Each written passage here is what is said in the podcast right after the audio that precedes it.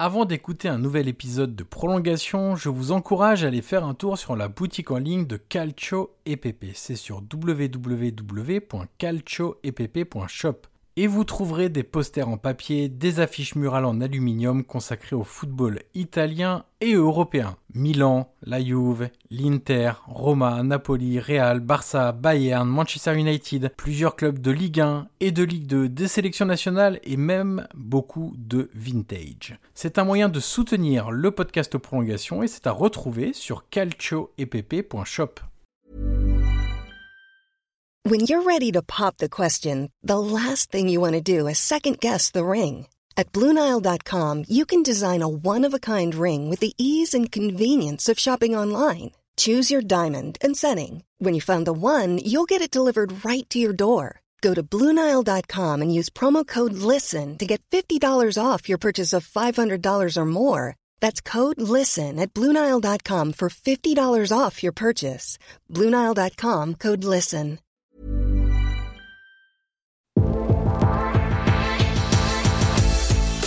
Bonjour à tous, je suis Johan Crochet, journaliste et podcasteur, et je vous souhaite la bienvenue pour un nouvel épisode de Prolongation. Prolongation est un podcast d'entretien où je rencontre des acteurs du football pour vous faire découvrir et pour décoder leur métier. L'idée est de donner des clés pour mieux comprendre le football avec ceux qui le font. Vous aurez accès à des entretiens avec des entraîneurs, des joueurs, des préparateurs, des recruteurs, des formateurs et même des spécialistes de la nutrition et du sommeil. Une seule règle, on prend le temps, on écoute les invités et on réfléchit tous ensemble. D'ailleurs, si vous avez apprécié l'épisode à venir ou que vous avez apprécié les précédents, je vous encourage à mettre les 5 étoiles et laisser un commentaire sur Apple Podcast pour faire découvrir Prolongation au plus grand nombre. Aujourd'hui, je reçois Laurent Bessière, responsable de la performance au Racing Club de Lens. Avec lui, nous avons évoqué son parcours, l'organisation du département performance à Lens, la recherche effrénée des gains marginaux et l'importance de la phase de récupération. Nous sommes également revenus sur l'aide de la data au quotidien pour calibrer le volume de travail, ainsi que sur les différents perturbateurs pouvant impacter la performance des joueurs. Voilà pour le résumé, il est temps maintenant de laisser la place à cette conversation avec Laurent Bessière.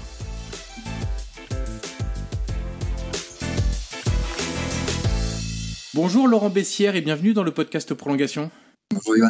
Alors dans ce podcast Laurent, on commence toujours par la même question. Est-ce que tu peux nous raconter un match qui t'a marqué? Alors il y a plein de façons euh, d'avoir un match qui nous marque euh, en tête et qu'on ressort régulièrement, la, fameuse Madeleine de Proust euh, par laquelle on commence. Ça peut être un résultat pur, voilà, quelque chose d'inattendu, un super résultat contre une équipe plus forte ou un match compliqué, etc. Ça peut être le scénario d'un match, ça peut être une émotion particulière. Quel est le match que tu as envie de mettre en avant aujourd'hui?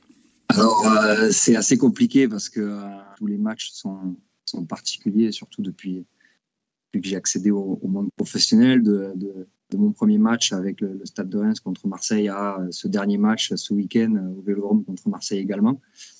Non, ça serait plutôt un souvenir, un souvenir perso. 2017, euh, c'est très particulier puisqu'on était en stage avec le Stade de Reims, avec le, le staff de Michel Derzakarian, et on se retrouve à faire un, match amical euh, à Canet-en-Roussillon, là où on faisait le stage. Et puis, il se trouve aussi que c'est un endroit où, j'ai la moitié de ma famille.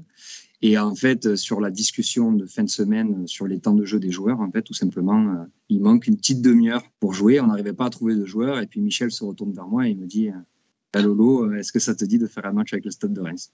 Voilà. Et donc, je me suis retrouvé euh, à Canet-en-Roussillon à faire à faire un match sous les couleurs du, du stade de Reims. C'est pas très glorieux. Bon, on a gagné, on a gagné quand même, on a gagné 4-1, mais c'est un super souvenir parce que je l'ai pris avec beaucoup de beaucoup de bonheur. J'ai essayé d'en profiter et puis ça me permet aussi de, de laisser un petit message pour Michel qui, qui bah, le foot il est fait, il est fait ainsi. Ça s'est pas forcément super bien passé ces derniers jours avec Brest, donc une petite dédicace à Michel qui, qui est une très très très, bonne personne. Oui, puis qui aura, je pense, aucun mal à rebondir compte tenu de son CV je l'espère, et puis également de son travail. Ouais, exactement. Euh, c'était contre quel adversaire ce match amical Canet en Roussillon. D'accord, ok, donc c'était euh, contre les locaux. Ok, très bien. Exactement. On avait fait un stage d'une semaine. Euh, on était arrivé.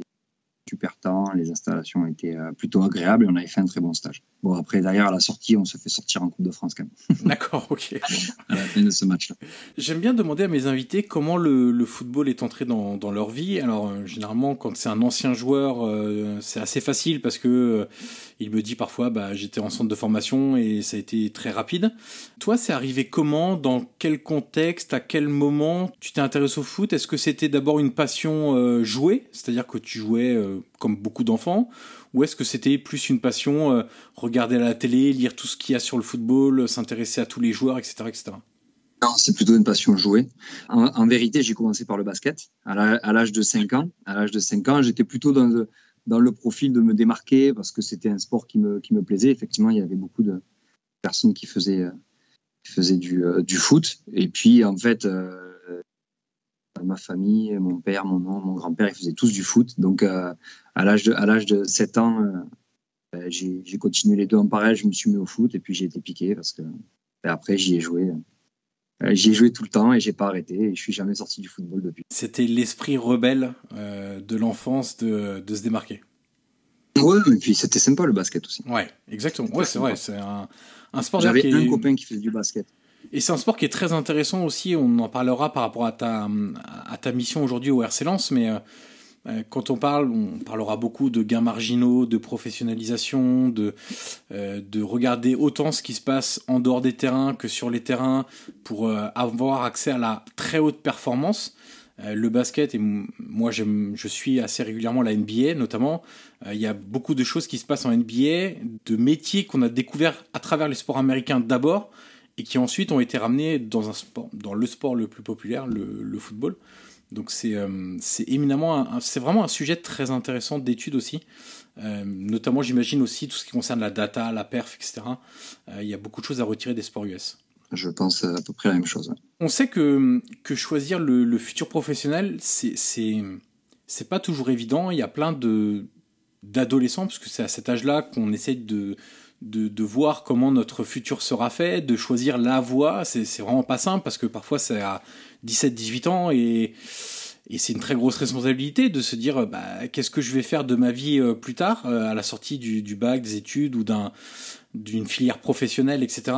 Euh, toi, ça a été toujours très clair, le sport. Ça a été, euh, je me lance dans cette branche-là, ensuite je fais la filière euh, STAPS, etc. Ensuite, je vais sur la préparation physique plutôt que sur autre chose.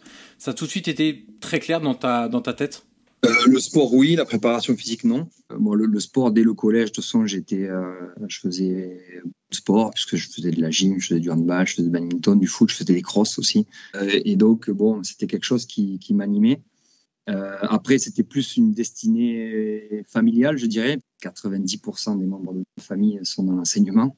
Euh, ma grand-mère était agrégée de philosophie, mon père est agrégé d'histoire géo, euh, j'ai ma mère qui était proviseur d'un lycée. Donc, en fait, la, transmission, c'est quelque chose qui m'animait fortement.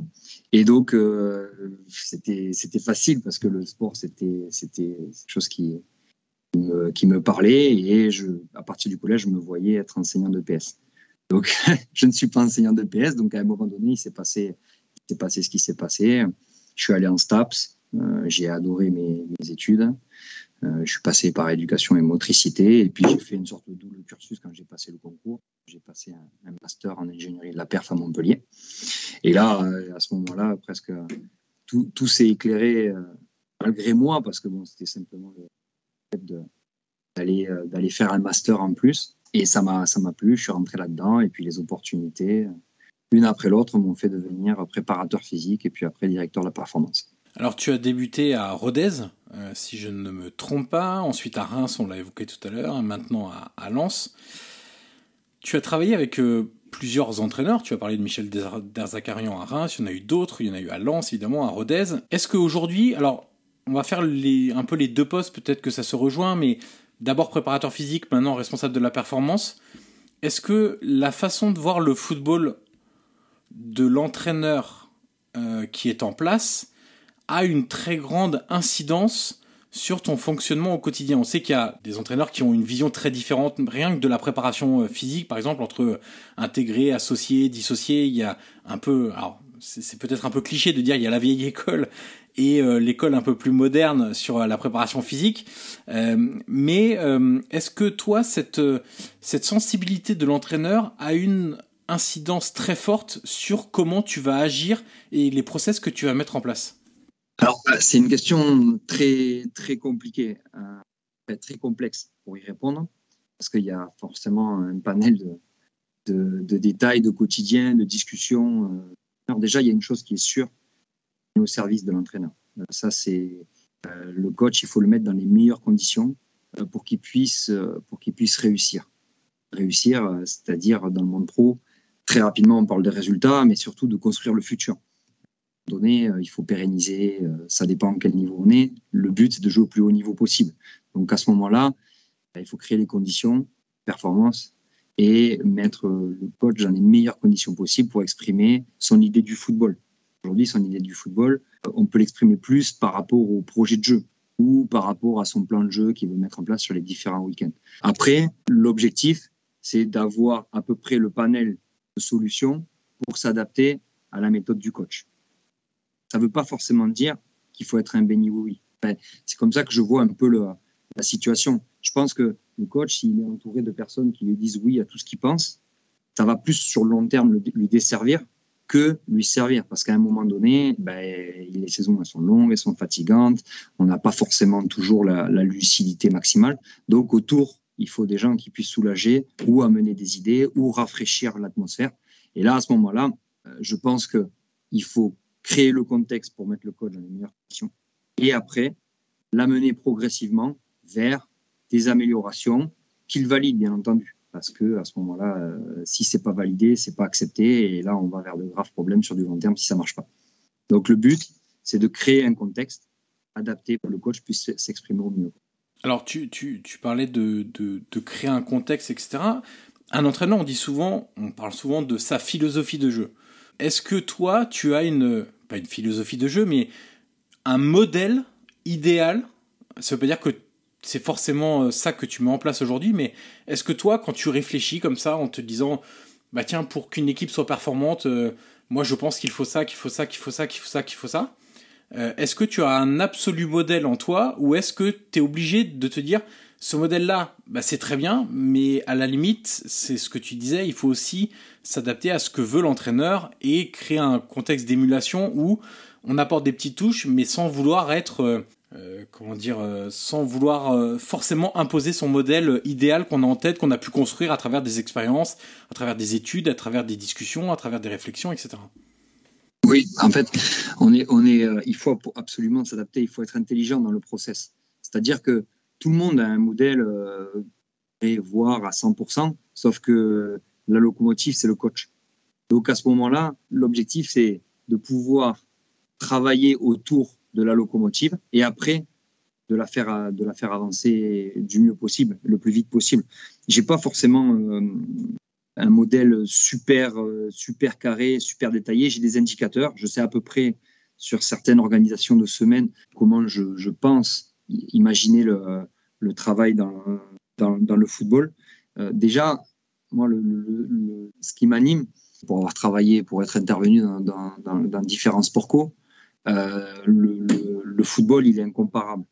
Il n'y a pas un sport co qui est proche du football, tout simplement par son essence même. Elle est très simple. C'est que le ballon, il est au sol et pas tenu, et que la prise d'information, elle est au niveau des yeux. On prend euh, le basket, on prend euh, le handball, on prend le rugby, le ballon, il est au niveau des mains. On n'a pas forcément besoin de regarder le ballon pour savoir où il est. Le volet, le ballon, il est au niveau des yeux. Donc déjà, la prise d'information, elle est beaucoup, elle est facilitée. Donc déjà, le football, il y a cette grosse différence que ben, de temps en temps, on n'est pas forcément, on n'a pas forcément besoin d'être forcément un, avion de chasse ou un monstre athlétique ou euh, de courir le, 100 mètres en, en, 11 secondes ou alors d'avoir une frappe de mule. Euh, de temps en temps, eh ben, si on voit bien, si on a une très bonne perception de l'environnement, si les décisions sont prises avant, eh ben, on va plus vite que tout le monde. Parce que euh, une passe faite une demi-seconde plus tôt, eh ben, c'est énormément de mètres de gagner. 5 euh, mètres à gagner sur un sprint ou un déplacement, ben, des fois, c'est une vie de travail. Donc, en fait, rien que sur cette conception-là, déjà, ça change, ça change un peu la, vision. Donc, après, ça ne veut pas dire je ne pense pas que le travail physique proprement dit est inutile. Mais là, ça m'amène à me dire que dans les semaines, laisser la place au projet de jeu du coach ben, le plus souvent possible, ou en tout cas le plus de temps possible, pour que les joueurs puissent se l'approprier. Et, ça, déjà, c'est en fait c'est mon modèle de base au niveau athlétique. Après, aujourd'hui, avec le qu'on a à disposition, euh, notamment les, les GPS, euh, donc pour les pour les données, je dirais, plutôt objectives, ben, ça nous permet d'avoir des, charges d'entraînement euh, plutôt adaptées pour, pour réguler le niveau de forme des joueurs. Avant de, rentrer dans ton quotidien, euh, peut-être ce qu'on peut commencer à faire, c'est une définition de ton, de ton rôle aujourd'hui. Euh, responsable de la performance, on va, on va y venir tout à l'heure, c'est assez récent dans le football. Il y a des pays qui étaient un petit peu plus en avance, anglo-saxons, etc. En France, c'est un peu, un peu plus récent. sur quel domaine intervient un responsable de performance aujourd'hui? Pour moi, tout est performance et euh, elle n'appartient pas forcément euh, au responsable perf. Euh, c'est un, un, un, mot où il y a performance, mais le coach est animé par ça, les intendants sont animés par ça, les dirigeants sont animés par ça. Aujourd'hui, responsable, directeur perf, manager de la perf, enfin, tous ces termes-là, il y a performance dedans, mais ça, ils n'ont pas l'exclusivité de la performance. Déjà. Donc après, ça va dépendre en fait de la situation de la personne dans le club et les prérogatives qu'on veut bien qu'on veut bien lui laisser.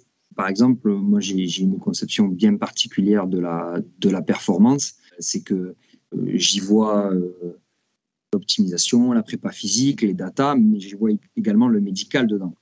Je pense que c'est enfin, après c'est ma vision de la chose bien entendu, et je vois le médical à 200% dans la performance parce que ils sont nécessaires à la performance et ils doivent ils doivent être alignés avec euh, ce critère-là de prise de risque, de performance, de discussion. Ça ne veut pas dire qu'il faut les joueurs à l'abattoir ou prendre des risques inconsidérés ou inconsidérables, mais malgré tout, euh, on est dans un métier où ben, il faut performer le plus longtemps possible et le plus haut possible.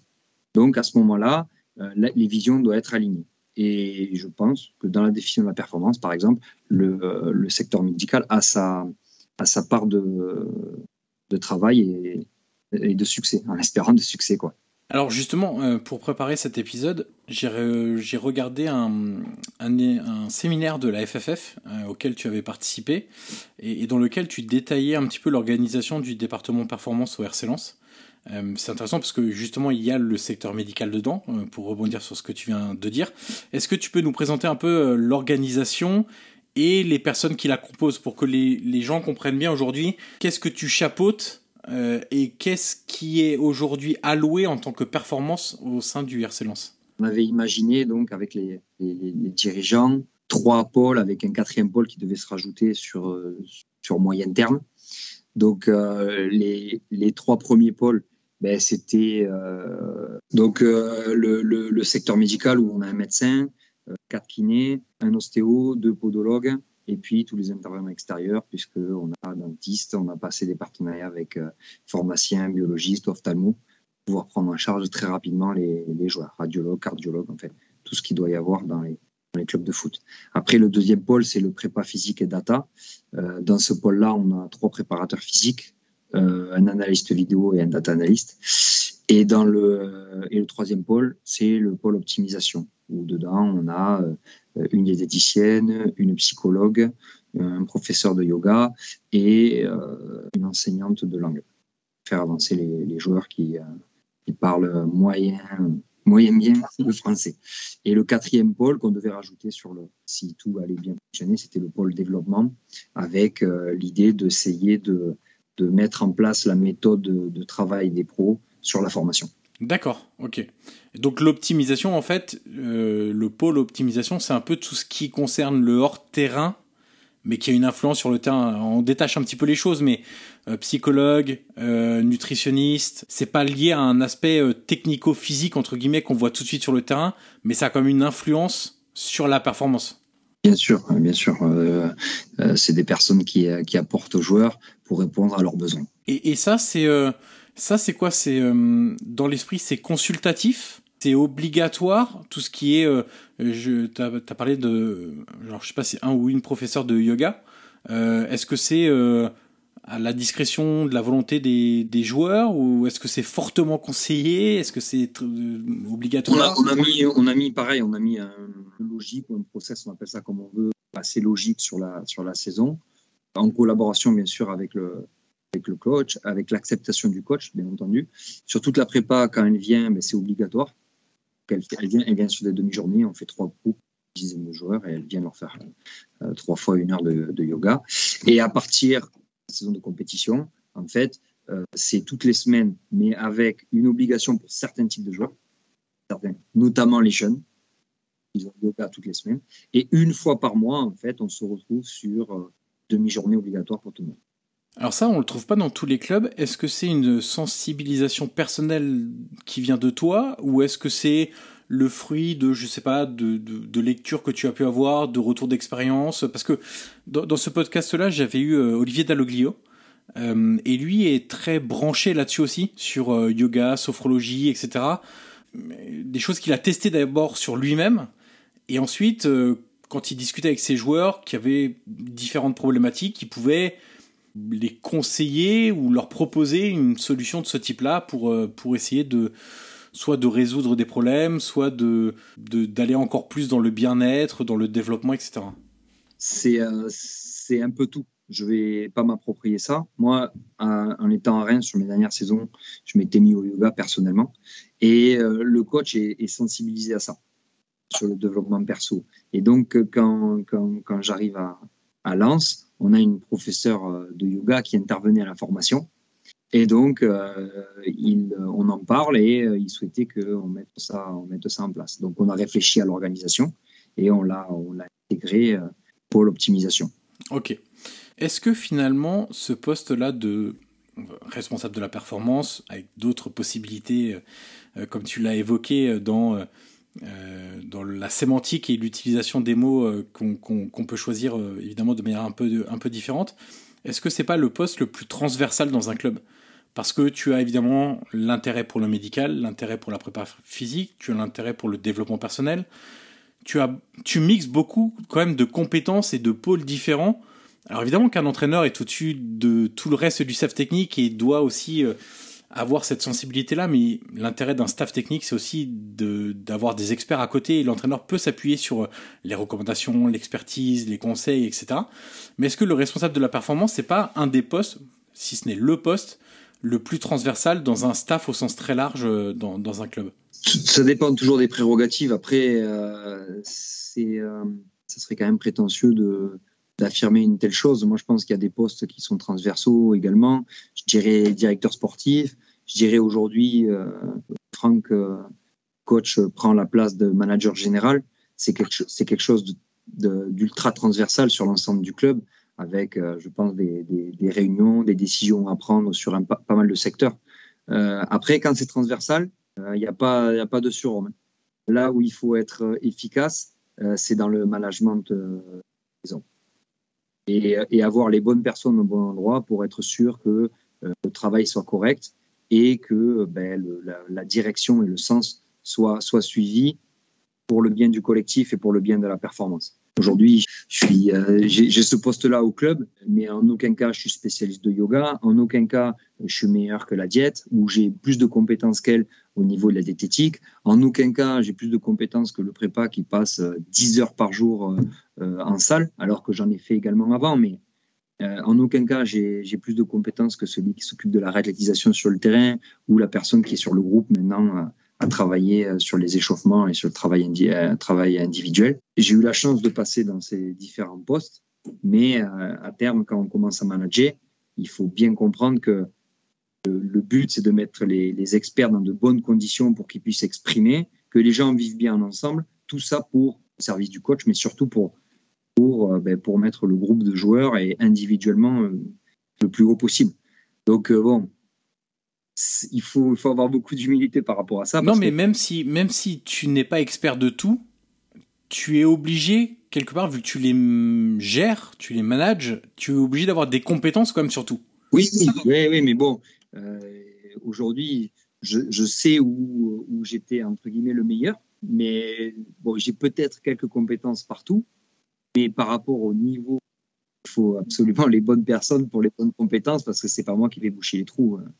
C'est les, personnes qu'on va choisir.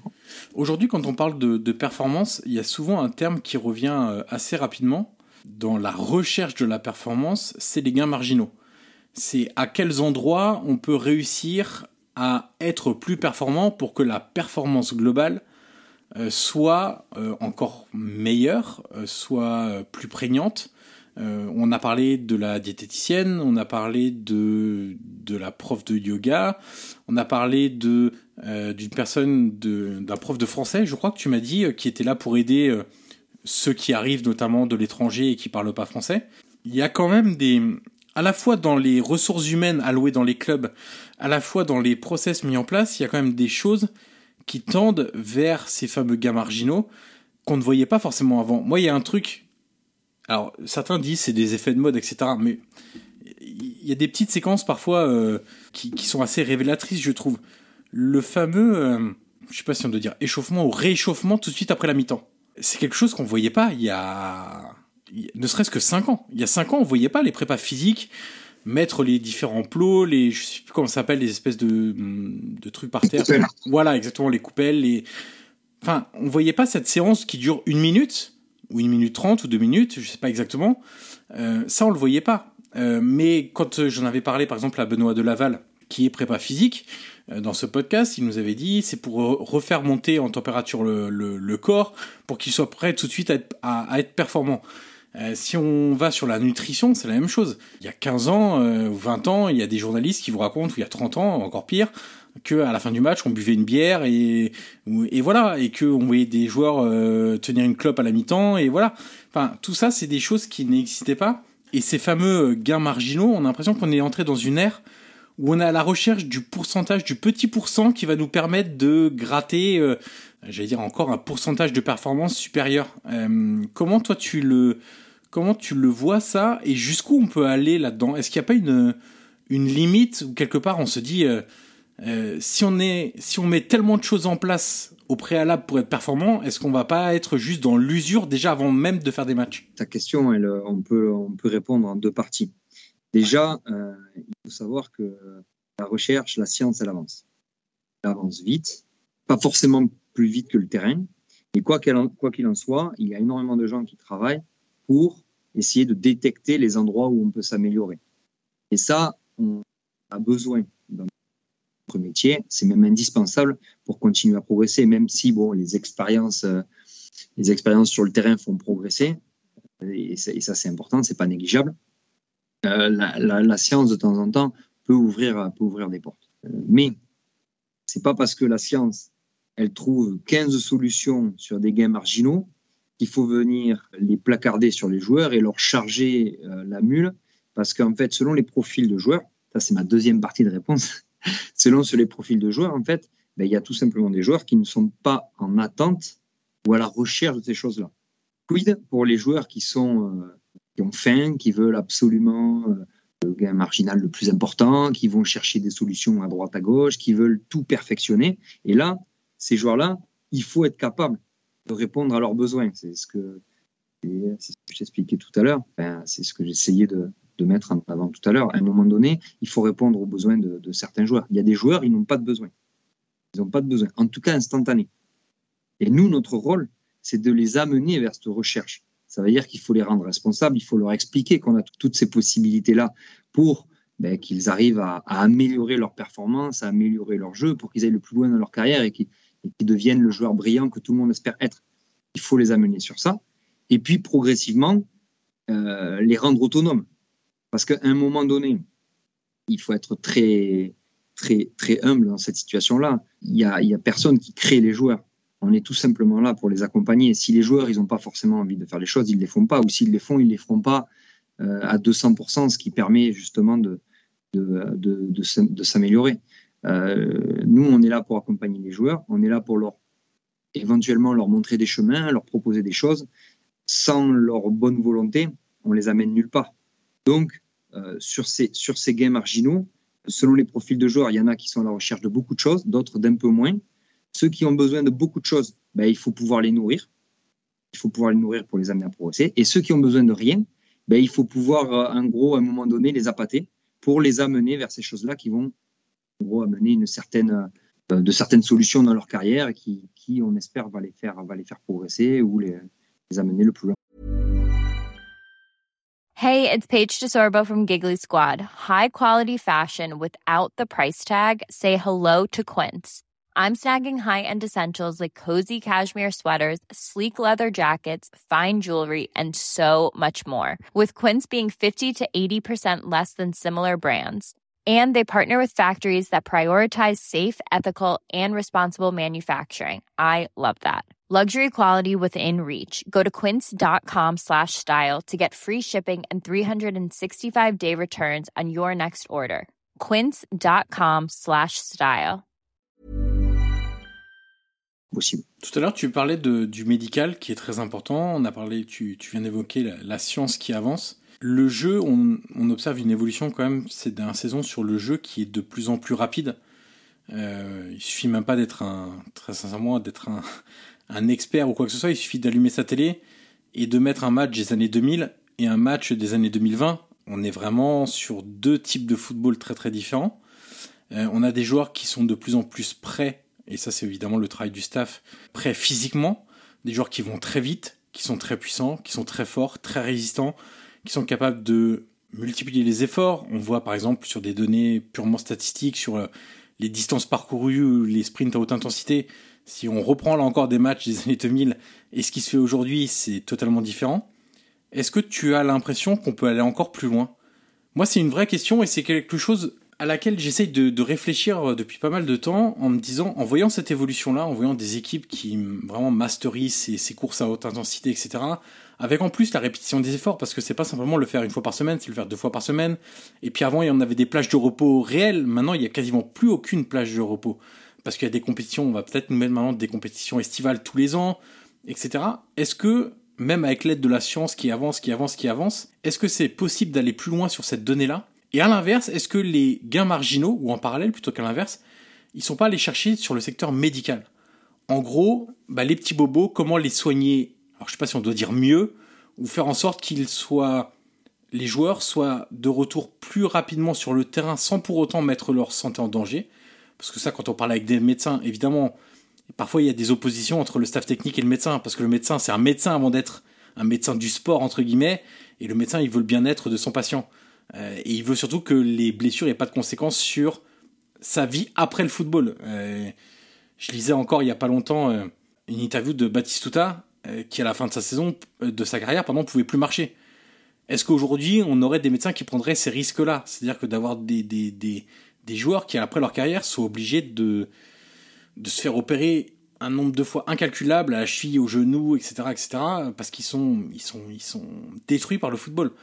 Là, j'ai un peu extrapolé, mais en gros, est-ce que c'est possible sur les données physiques pures pour un athlète en bonne santé d'aller plus loin? Et en parallèle, est-ce que c'est pas plutôt du côté du médical que les prochains gains marginaux vont se faire? Bah, euh, elle est assez large ta question. Euh, déjà, déjà, il y a une chose qu'il faut être bien, il faut être bien clair avec ça, c'est que le sport de haut niveau n'est pas bon pour la santé.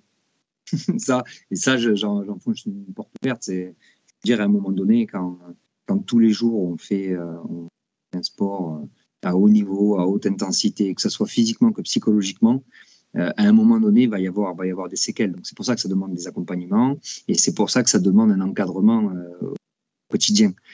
Tout à l'heure, tu parlais de, l'opposition médicale technique. C'est pour ça que ma conception, ma vision, c'est que le médical doit être dans la performance. Ça veut dire et, dans cette influence au niveau, je dirais, euh, retardateur ou euh, je sais pas comment expliquer, plus de prudence, mais malgré tout dans le sport de parce que euh, parce qu'on est dans ce, système-là. Pour ça, c'est comme si un joueur on, expliquait bah, tu vas jouer un match sur deux parce que c'est pas bon pour la santé. Ça devient très compliqué. C'est des gens qui sont payés. Euh, souvent, tu les payes par rapport à leur niveau aussi. Donc, euh, tu, tu, ne peux pas, euh, à un moment donné, avoir le discours avec le joueur. Ben non, à 40 ans, on prend des risques sur ton genou. donc, tu vas jouer un match sur deux. Ben, les dirigeants, ils vont dire, ah, bon, mais peut-être le payer un match sur deux. Alors. non, mais bon, ça, c'est très, très, c'est factuel, c'est très simple. Mais maintenant, je pense que sur la vitesse du jeu, l'objectif ultime, c'est l'intensité maximale tous les trois jours pendant toute, une saison. Effectivement, ils n'ont pas forcément beaucoup Ça, c'est l'objectif ultime. Donc, je pense qu'on n'y est pas, malgré tout, on n'y est pas encore. Est-ce qu'on y arrivera un jour? Je ne sais pas.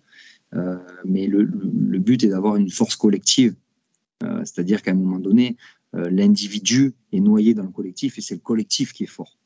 Et là, à ce moment-là, enchaîner des performances euh, à très haute intensité collectivement, ça, c'est des, objectifs que, tous les staffs ont envie d'atteindre, et ce qui est très compliqué. Ça, c'est la donnée football. Sur la donnée euh, médicale, optimisation, euh, bien-être, je pense qu'il y a énormément de gains encore à, acquérir. Je ne sais pas si ça peut se dire, ou en tout cas à, développer, à aller chercher, parce que, ben, tout à l'heure, la, science travaille et progressivement les choses arrivent.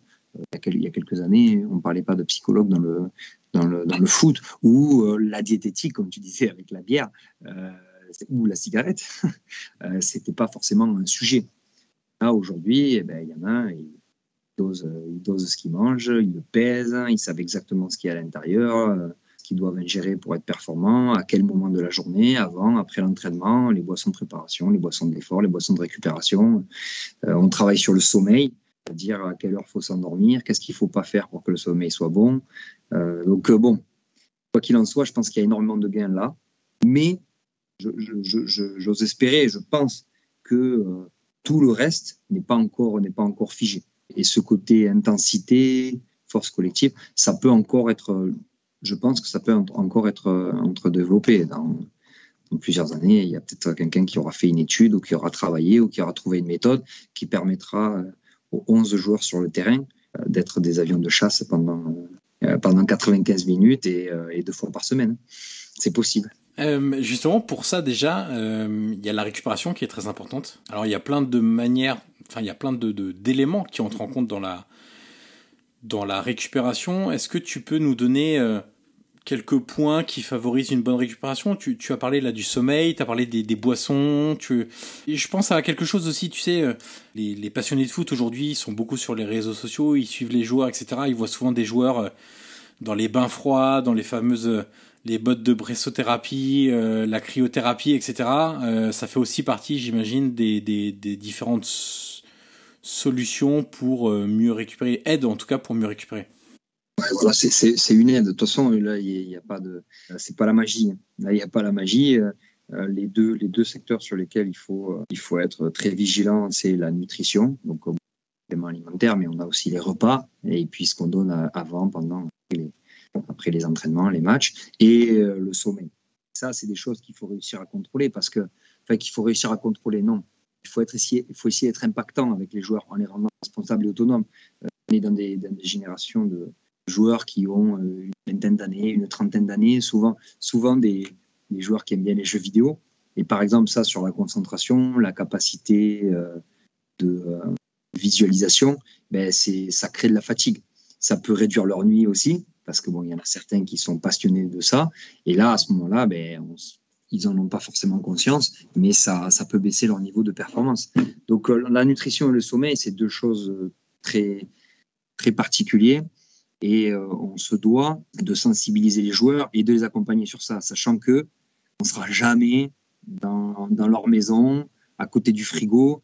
Donc le but, c'est de réussir à les rendre autonomes sur ça. Surtout de leur donner du sens à ça, parce que ils, vont, ils peuvent dire oui, oui, oui, oui, et puis dès qu'ils rentrent à la maison, la porte elle est fermée, et puis ils se jettent sur le frigo, et puis après on les pèse. Et voilà, le, le ce côté-là, sommeil, nutrition, hydratation, c'est des choses qui sont sont indispensables pour pouvoir être performant et si possible sur du long terme.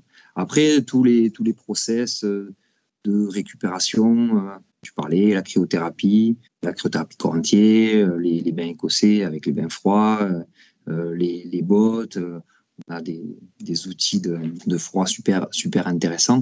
Euh, ça, ou les massages de récupération, ça, tout ça, ça, ça existe, c'est mis en place. Souvent, ben, c'est les, joueurs qui, font. on est là pour leur proposer et, et avec l'expérience, il vaut mieux qu'ils soient OK pour ça. Scientifiquement, euh, souvent, c'est euh, l'enchaînement des méthodes ou l'addition des méthodes qui permet une récupération euh, un peu plus intéressante. Mais c'est pareil, c'est à disposition. il n'y a pas forcément non plus de grands miracles. Ça veut dire qu'on est là pour les encadrer et on optimise le petit, le petit détail qu'on essaie d'optimiser. Je reviens dessus, la nutrition, l'hydratation et le sommeil à côté, euh, ça n'a rien à voir sur, le, sur, les gains, sur les gains de récupération. C'est beaucoup plus important. Ok. On l'a évoqué tout à l'heure, une chose qui est arrivée aussi euh, plus récemment dans, dans le football, euh, pour revenir au discours qu'on faisait avec les sports US en, tout début d'épisode, la data. qui est utile dans tellement de, de, secteurs, évidemment. Aujourd'hui, quand on pense à la data, dans le grand public, je pense que les gens pensent essentiellement à la data technique, c'est-à-dire ce qu'on voit sur le terrain, euh, tir cadré, euh, euh, pourcentage de possession, ce genre de choses-là. Il y a la data côté accès, côté recrutement, qui à la base est sur de la data technique aussi. Pas que, hein, parce qu'il y a la data physique aussi, pour voir un peu les sprints à haute intensité, quelles sont leurs résistances à l'effort, etc. évidemment. Et puis il y a cette data physique au quotidien.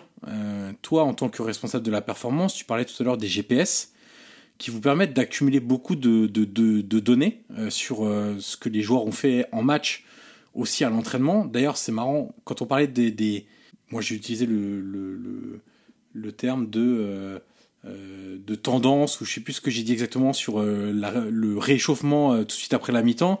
Autre chose qu'on voyait très peu avant, c'est les GPS pendant les matchs. On voyait souvent les GPS à l'entraînement, les GPS en pré-saison ensuite, parce que c'est peut-être là où le travail physique est, et peut-être plus scruté, à toi de me de faire, tu, tu vas me dire si c'est le cas ou pas, mais maintenant, systématiquement, dans les grands clubs, les joueurs ont un GPS à chaque match avec la petite, euh, la petite balise euh, en bas de la nuque euh, sur l'espèce de, de brassière GPS, etc.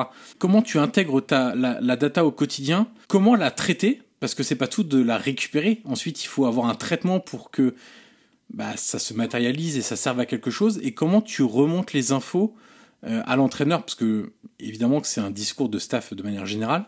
Euh, comment tu, tu, remontes les infos à, à l'entraîneur par la suite? Très longue question aussi, je vais essayer de pas m'embrouiller et d'être bien clair. Dans oh non, mais on peut la faire en plusieurs fois. Moi, moi j'ai des questions toujours très vastes, hein, donc. Euh... Non, mais c'est très intéressant et puis bon, c'est motivant de répondre à ces questions parce que parce que ça touche au ça touche au métier. Là, tu, tu touches au métier de préparateur physique et, et c'est quelque chose qui, qui m'anime la gestion des charges, par exemple. Comment mettre en place un, système pour que le les joueurs soient bien, mais que le maximum de joueurs soient bien et que le, collectif soit performant.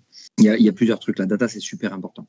Déjà, dans l'absolu, c'est important parce que l'œil, en fait, c'est quelque chose qui est indispensable, mais l'œil, il est humain. Et à un moment donné, ben, tu prends, tu vois pas, tu oublies. Et la data, elle te permet de récupérer des choses du terrain et de les conserver. Et tu peux y revenir après, des fois plusieurs années après, pour regarder ce que tu faisais, quels étaient les résultats, si tu as, pris des notes ou des trucs comme ça. Tu te dis, ah ouais, mais j'avais fait tel jeu ou tel travail athlétique. Euh, il, me semblait que j'avais constaté. Ça, c'est de la pure expérience, mais c'est surtout très, très riche parce que. Je me permets juste de te couper un instant, euh, Laurent. Quand tu parlais de l'œil qui peut parfois euh, voir ou ne pas voir, justement, il y a aussi les fameux biais cognitifs. C'est-à-dire que, je prends un exemple, si l'entraîneur, euh, il y a un joueur qui fait une mauvaise séance, par exemple, ça arrive, l'entraîneur va le voir, et peut-être que la séance d'après, il va avoir en tête cette mauvaise séance, et dès qu'il va voir, je sais pas, ce fameux joueur euh, bah, courir un petit peu moins, etc., il va peut-être se dire, ah bah voilà, il recommence. Et peut-être qu'en fait, en récupérant les... voilà, et en récupérant les données GPS, par exemple, bah, il va se dire, bah, c'est peut-être juste à l'instant où je l'ai regardé, bah, comme par hasard, c'était moins bien, mais en fait, toute la séance, il l'a bien faite. Très, très, très bonne analyse. Euh, Johan, je trouve que c'est intéressant ce que tu dis. C'est comme la, discussion, par, exemple, euh, de temps en temps, tu te dis, euh, putain, aujourd'hui, sur le match, on n'était pas bien physiquement. On n'était pas bien physiquement. Et c'est totalement subjectif. À un moment donné, les, solutions, alors des fois, la, la facilité, c'est ça, des fois, c'est la vérité aussi, c'est possible. les jambes lourdes, mais tu commences à travailler sur les datas. Euh, à l'époque, je me souviens, euh, on pouvait avoir, ouais, mais je suis sûr, on n'a pas couru, on n'a pas fait les efforts, tel joueur, il n'a pas fait les efforts. Et tu sors les datas et tu te retrouves que le tu te rends compte que le joueur, en fait, il a jamais autant couru, il a jamais eu autant d'intensité. Et tu te dis, mais c'est pas possible. Et donc, aujourd'hui, avec ces données-là, ça donne aussi du relief à l'œil des experts, du coach, des adjoints, en se disant, ah, mais c'est la sensation que j'ai, mais peut-être qu'en prenant un peu plus de recul, peut-être que la solution, elle va pouvoir être à un autre endroit. Et là, à ce moment-là, on prend du recul au lieu de faire un focus, en fait, et les solutions commencent à arriver de façon beaucoup plus pertinente et beaucoup plus juste. Bon, ça, c'est c'est pareil, c'est de la littérature, hein. mais, c'est pour donner un exemple sur euh, qu'est-ce que peuvent nous apporter les datas. De temps en temps, les datas, moi je me souviens quand j'avais fait ma formation à, Clairefontaine, euh, j'ai eu la personne qui nous a encadré. Euh, bon, je peux donner, je peux donner son nom. Euh, c'est Philippe Lambert. Première chose qu'il faisait, c'est donner les, GPS à nous, les stagiaires, et il disait, ben, faites une séance pour développer telle filière. Et donc, euh, donc quand vous développez une filière bien particulière, ben, on mettait les joueurs souvent dans un exercice analytique avec ou sans ballon sur les temps, et on disait, ben, on avait telle filière. On avait le GPS et le cardio. Le soir, quand on sortait les données, complètement à côté de nos pompes. Et moi, je me retrouvais dans une situation où ça faisait dix ans que je faisais la prépa. J'étais persuadé de développer une certaine filière. Et là, Philippe, il y avait Alexandre avec lui, Philippe était en train de, me, de, m'exploser certaines convictions ou certitudes que j'avais. C'était plutôt des certitudes euh, qui étaient complètement à côté de ses pompes. Et donc, à ce moment-là, j'avoue que ce stage-là, euh, avec, euh, enfin ce stage-là, cet ensemble, parce que c'était le diplôme de la Fédé de préparation physique, euh, m'a ouvert les yeux sur, en fait, des fois les, certitudes qu'on a qui sont complètement à côté de ses pompes. Et, justement, euh, sur le fait que ben, il faut essayer de remettre en question tout le temps ce qu'on pense, parce que ben, la, la, absolue n'existe pas.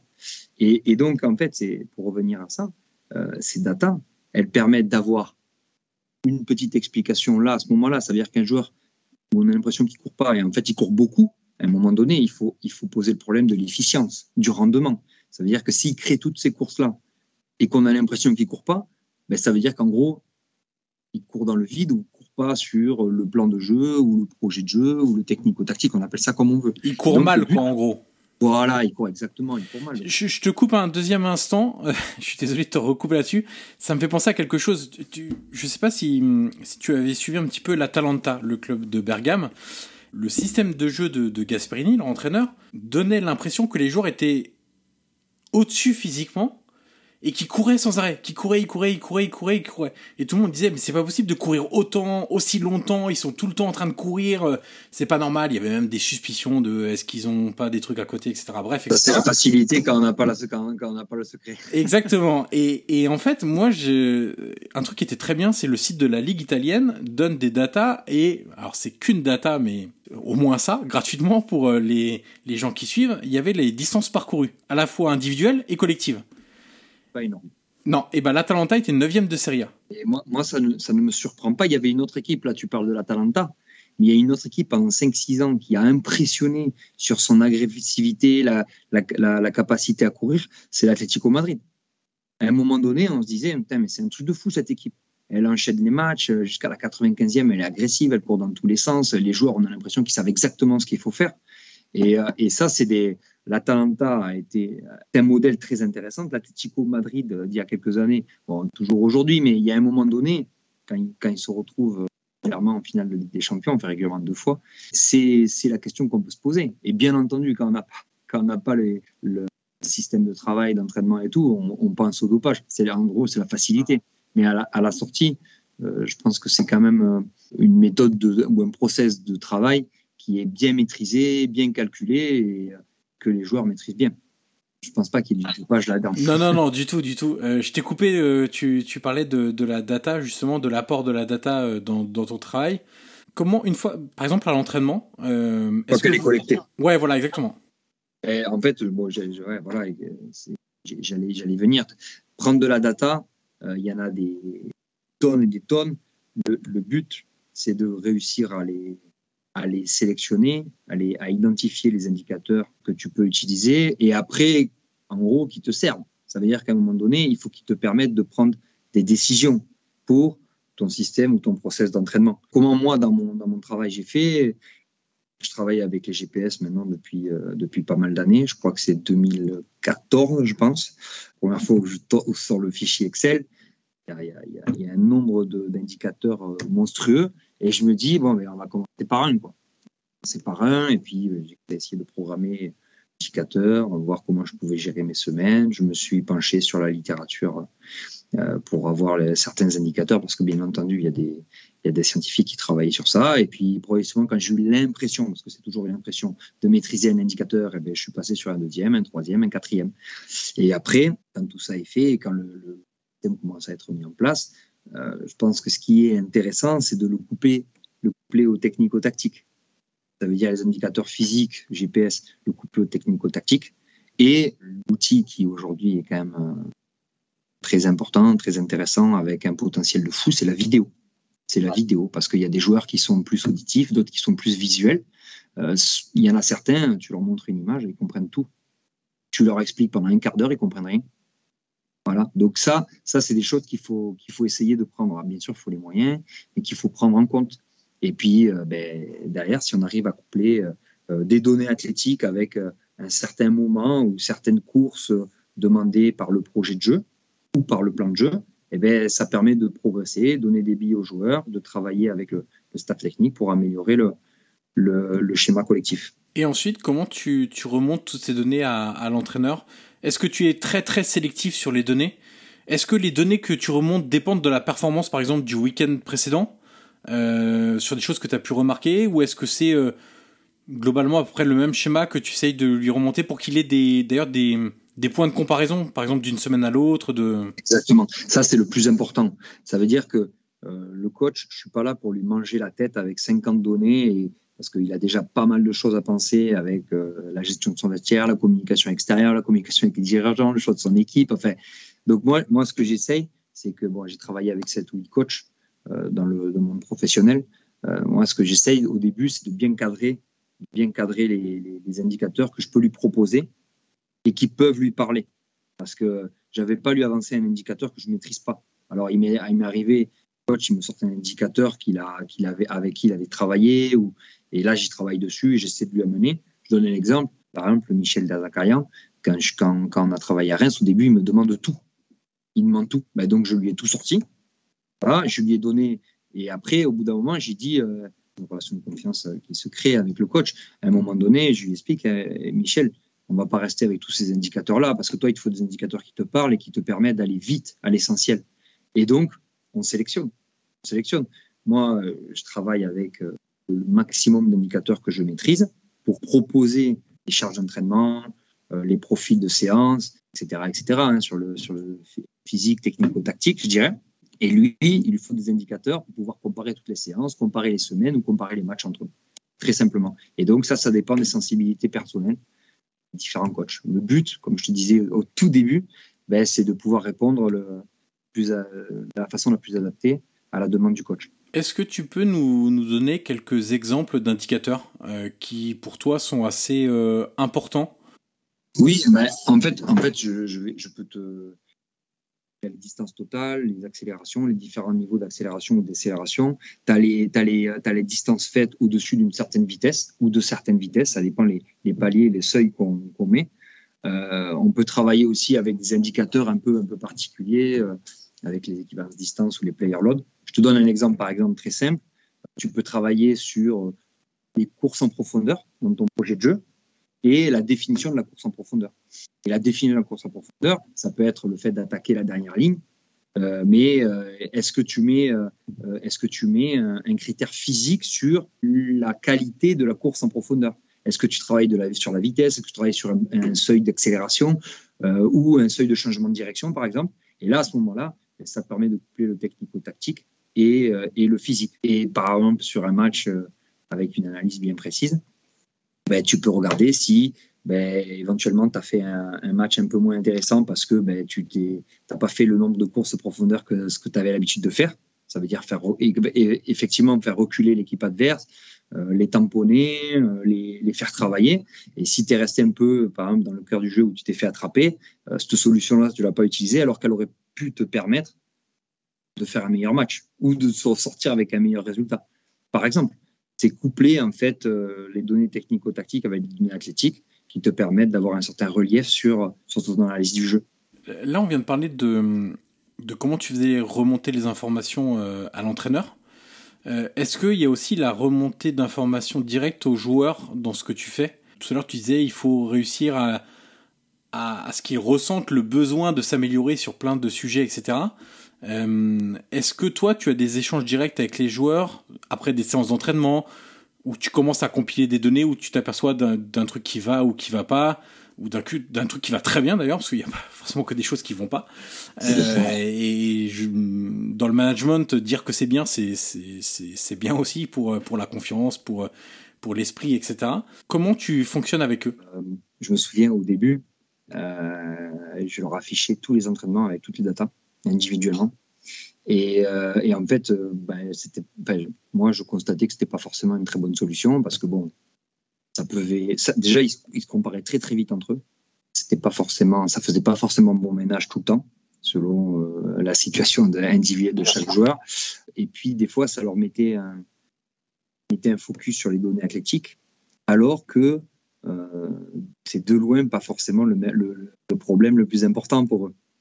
Euh, donc, donc ça les, ça les, ça les détournait. Certains, ça les arrangeait, et ça les détournait, à mon avis, de l'essence même de leur travail au niveau technico-tactique, compréhension du projet de jeu et puis écoute du plan de jeu du week-end. Donc euh, j'ai arrêté ça parce que j'avais plus de, plus de problèmes que de gains. Après, le, but, c'est d'essayer d'individualiser par rapport à leurs besoins. Les, les, joueurs, ils sont en demande de plein de choses. Il y en a certains qui ont besoin des, des données athlétiques. Euh, quand je leur parle de données athlétiques, je pondère énormément parce que des fois, ben, elles sont très très bonnes et ils, se ils sont contents de, de les donner, mais tu participes à la réunion staff et tu sais qu'au niveau technico-tactique et au niveau, enfin, ce que le staff attendait au niveau football de ce jour-là, c'était pas forcément, euh, c'était pas forcément ça. Alors, bien entendu, avec l'expérience aujourd'hui, je vais pas le balancer comme ça aux joueurs, mais malgré tout, quand il vient et qu'il qu se satisfait ça, je dis attends, attends, fais attention, ça c'est c'est de très très loin le pas, pas le plus important. Donc concentre-toi de est-ce que ce que tu as mis en place ce week-end, ben, c'est ce que ce que le staff voulait. La réponse facile, ouais, mais j'avais les j'avais les cannes, j'étais en forme et tout. Oui, je suis d'accord, mais est-ce que tu l'as bien utilisé Est-ce que tu l'as bien utilisé cette forme-là Ça c'est important parce que t'es pas un joueur, tu es un joueur parmi d'autres, tu es dans un collectif, donc il faut que tu puisses performer dans le collectif. Ça c'est important. Et bon, mais ça crée. Il faut être franc, faut faire attention à ce qu'on dit parce qu'à un moment donné, on a quand même aussi un droit de réserve parce qu'on n'est pas le coach, on n'est pas l'adjoint. Et puis, il faut les, faire avancer. je pense que c'est une histoire de confiance aussi avec le joueur. Ça veut dire que le joueur, il s'ouvre à nous plus par le côté euh, savoir et savoir-faire. C'est-à-dire que s'il sent que ce, que tu lui dis va, lui apporter, il va venir vers toi. Et puis après, euh, c'est le côté un peu, particulier, c'est que derrière, c'est le savoir-être qui t'amène à, à travailler sur du long terme avec lui. Parce qu'à un moment donné, euh, quand tu vois tous les joueurs tous les jours, plus que certaines personnes de ta famille, ben, il y, a, ce, côté qu'il faut, qu'il faut, entretenir. Donc bon, c'est, un complexe assez, particulier. Euh, il faut, il faut, euh, de l'exigence au quotidien, il faut leur parler de, tout ça, il faut être rigoureux, mais il faut absolument que ce soit sous aussi un peu de plaisir parce que sinon, C'est difficile de travailler sur du long terme. On en revient au, à l'importance des relations humaines euh, dans, un club. Parfois, sont peut-être pas assez mises en avant. Parfois, ce que le grand public a n'a peut-être pas conscience de, l'importance de ça, euh, en pensant que c'est forcément vertical euh, et que c'est tu fais ça, tu fais ça, tu fais ça. Mais en fait, c'est ça, c'était peut-être, enfin, je veux dire, sans vouloir que ça paraissent pour un manque de respect, parce que c'est pas du tout le cas, bien au contraire, moi qui suis originaire de la région, mais la, période Giroud est dépassée. Donc euh, euh, aujourd'hui, le management, c'est plus la même chose que à cette fameuse époque-là, où il pouvait se permettre des choses qui aujourd'hui seraient pas du tout euh, acceptées, parce que dans les fameux facteurs de performance, on parle de physique, on parle de tactique, on parle de technique, on parle de nutrition, de récupération, de sommeil, d'alimentation. Mais il y a une chose aussi, c'est la tête. Et la tête, c'est réussir à faire en sorte que chacun trouve sa place, réussir à faire en sorte qu'ils soient tous le plus heureux possible pour que bah, les séances d'entraînement soient positives. Si les séances d'entraînement sont positives, bah, il y a plus de chances que la performance du week-end soit positive. Enfin, en tout cas, il y a une incidence quand même euh, sur, sur ça. Et, et c'est vrai que euh, dans les champs du possible, euh, je pense qu'il y a encore aussi du travail là-dessus. C'est euh, comment faire en sorte que bah, tout simplement le, la rigueur ne soit pas synonyme, enfin la rigueur qu'il est réclamée d'ailleurs, et c'est normal, c'est tout à fait logique, bah, ne soit pas synonyme de, de tension en fait. C'est peut-être ça le plus difficile. C'est les différents modes de management, c'est-à-dire euh, le, management autoritaire, le management laxiste et euh, le management euh, intermédiaire. je pense qu'à un moment donné, comme tu disais, il faut être exigeant au quotidien, il faut absolument que ce soit dans un cadre de plaisir, parce que quand il y a le plaisir, en fait, il revient et, ça te plaît au quotidien. Et ça, c'est la, chose. Et, et, ça, je pense que ça, ça appartient à tout le monde ça appartient. Tout le monde a une responsabilité sur ça. Euh, c'est-à-dire qu'à un moment donné, alors ça ne veut pas dire qu'il faut tous les jours avoir la banane, euh, il faut toujours être euh, en extase, un truc comme ça. Mais malgré tout, il faut avoir conscience de la chance déjà on a de bosser dans ce milieu-là, de faire cette activité-là, parce que bon, voilà, hein, si c'est un métier, passion. Donc il faut. Et puis le plaisir, ça se crée. et comme tu disais, par le management, par les prises de décision, par euh, quelle décision on prend. Est-ce qu'on la prend de façon individuelle ou collaborative? Ça, c'est des, des, formes de management qui te permettent d'aller plus loin avec un groupe. Et ça, c'est pas forcément inné. C'est pas forcément inné. Donc, ça se, je, pense, je pense que ça se travaille. Et je pense que euh, il faut, il faut développer ces, côtés-là. Est-ce qu'avec le rythme effréné dans un club de Ligue 1, tu as encore le temps de faire de la veille sur ce qui se fait ailleurs? Euh, on a parlé tout à l'heure de, l'influence des sports US, qui sont généralement, sans vouloir faire l'ode au sport US, mais quand même un petit peu en avance sur, euh, sur, sur tout le monde. Euh, sur, sur pas mal de, sujets, sur les innovations technologiques. souvent, on pose la question aux entraîneurs alors, le drone, est-ce que vous filmez vos séances et vous les passez sur grand écran après, etc. Parce que le drone, c'est le symbole ultime de, de la technologie.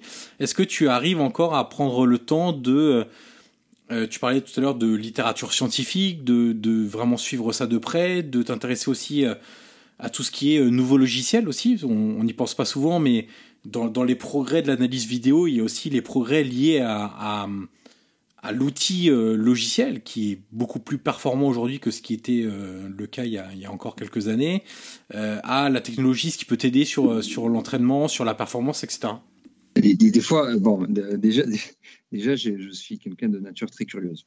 Très curieuse, donc euh, j'adore échanger. J'ai l'impression de, me développer, de m'enrichir avec ça. Et je pense que pour durer, c'est indispensable parce que tout va très très vite. On est dans des, dans des, dans des sphères assez, assez fermées. Et, euh, et il faut essayer d'être, alors qu'on travaille beaucoup, il faut essayer de pouvoir euh, trouver l'ouverture pour pouvoir développer. J'ai travaillé dans plusieurs sports. Et... Tu as fait du dans, dans le rugby, c'est ça aussi hein? Ouais, j'ai travaillé, j'ai travaillé deux ans dans le rugby, j'ai énormément appris, énormément appris. Euh, j'ai pas, à la fois au niveau, euh, au niveau euh, préparation physique, mais à la fois au niveau humain aussi. J'ai travaillé, enfin, je pas, mais bon, j'ai travaillé avec des, des danseurs et des danseuses qui faisaient plus de 20 heures de danse par, semaine et, de danse classique. Hein. Et franchement, franchement, c'est des, sportifs hors normes, euh, physiquement, psychologiquement. Il y a, des sports qui sont, euh, incomparables euh, par rapport, au football. J'ai travaillé avec un golfeur. Psychologiquement, c'est des, sports qui, poussent les raisonnements très très loin dans un domaine bien particulier. Alors bien sûr, le rugby, on pense à la force, mais bon, je, travaille aussi avec des, des tennisman. au niveau appui, déplacement, préparation perceptive, ça va super vite. Euh, donc, je suis intéressé par tout ça. Et puis là, depuis, depuis quelques temps de mon métier, euh, j'ai travaillé sur le développement personnel. Donc, j'essaie de progresser sur le lâcher prise, sur certaines choses. Quand tu parlais tout à l'heure, le fait de contrôler, euh, à un moment donné, tu as envie de tout contrôler, mais il faut te rendre à l'évidence que si tu travailles avec des experts, il faut les laisser travailler, leur faire confiance et travailler sous forme de reporting et puis après de management. Donc, il y a, il y a, ces, ces, choses-là au niveau de la recherche. Et puis, j'essaie de me former euh, quand, quand, le club où je travaille le permet.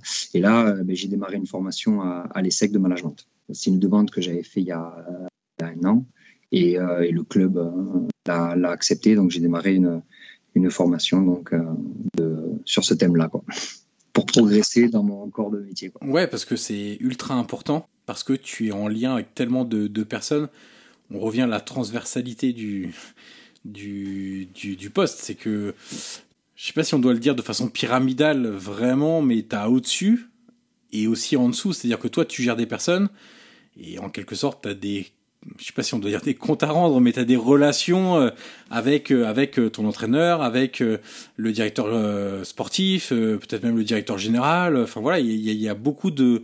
Et puis les joueurs. Et puis les joueurs, voilà, ça c'est encore en dessous. Euh, J'allais dire encore en dessous par rapport au reste du staff, mais il y a quand même beaucoup de de personnes avec des des backgrounds vraiment très différents, avec des sensibilités très différentes, avec des attentes très différentes. Et c'est vrai que c'est intéressant de de, se former là-dessus parce que c'est, on reparlait tout à l'heure des relations humaines et de l'importance des relations humaines.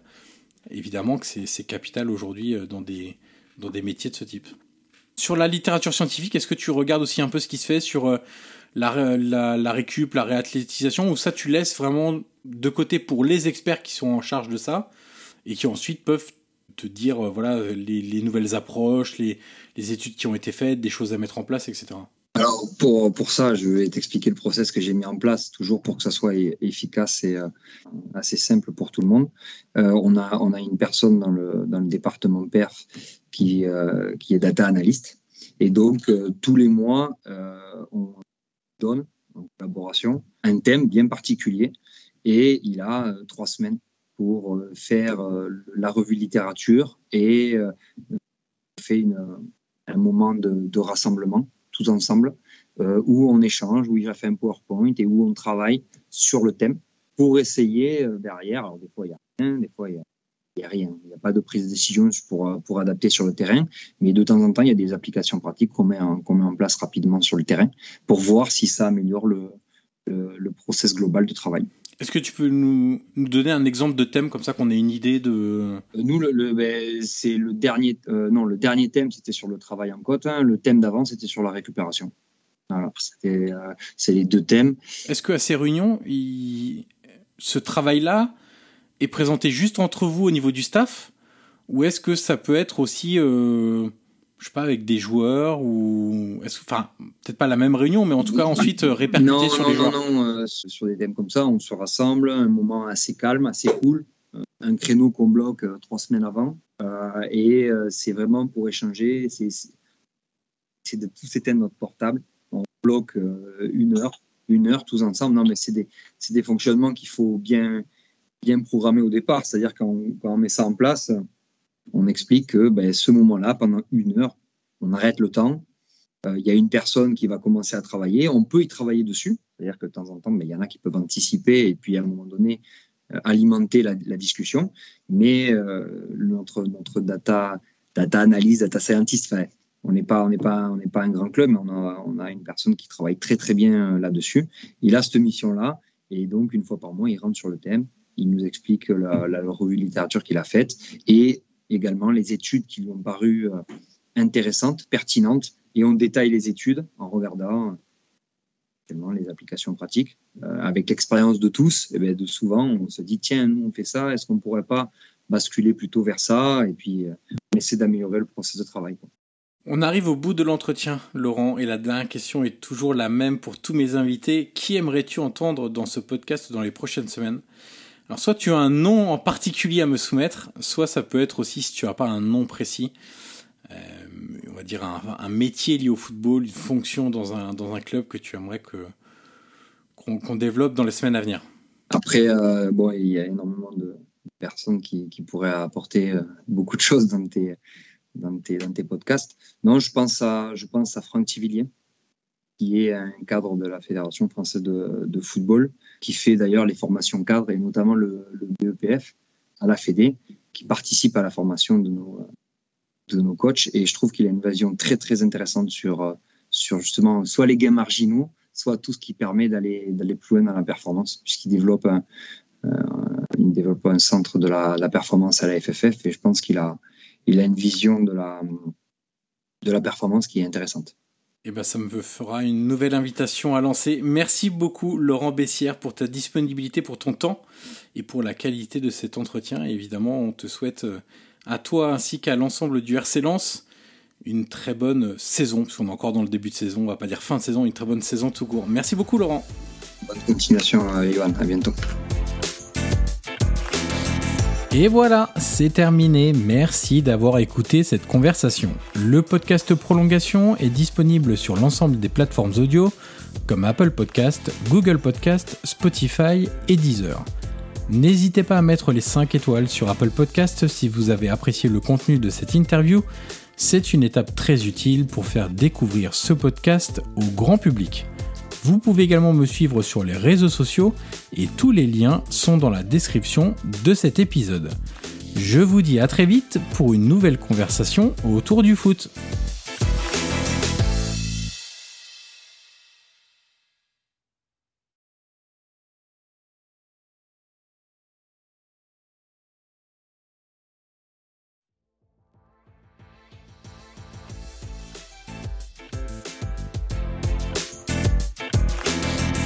Et voilà, c'est terminé. Merci d'avoir écouté cette conversation. Le podcast Prolongation est disponible sur l'ensemble des plateformes audio comme Apple Podcast, Google Podcast, Spotify et Deezer. N'hésitez pas à mettre les 5 étoiles sur Apple Podcast si vous avez apprécié le contenu de cette interview.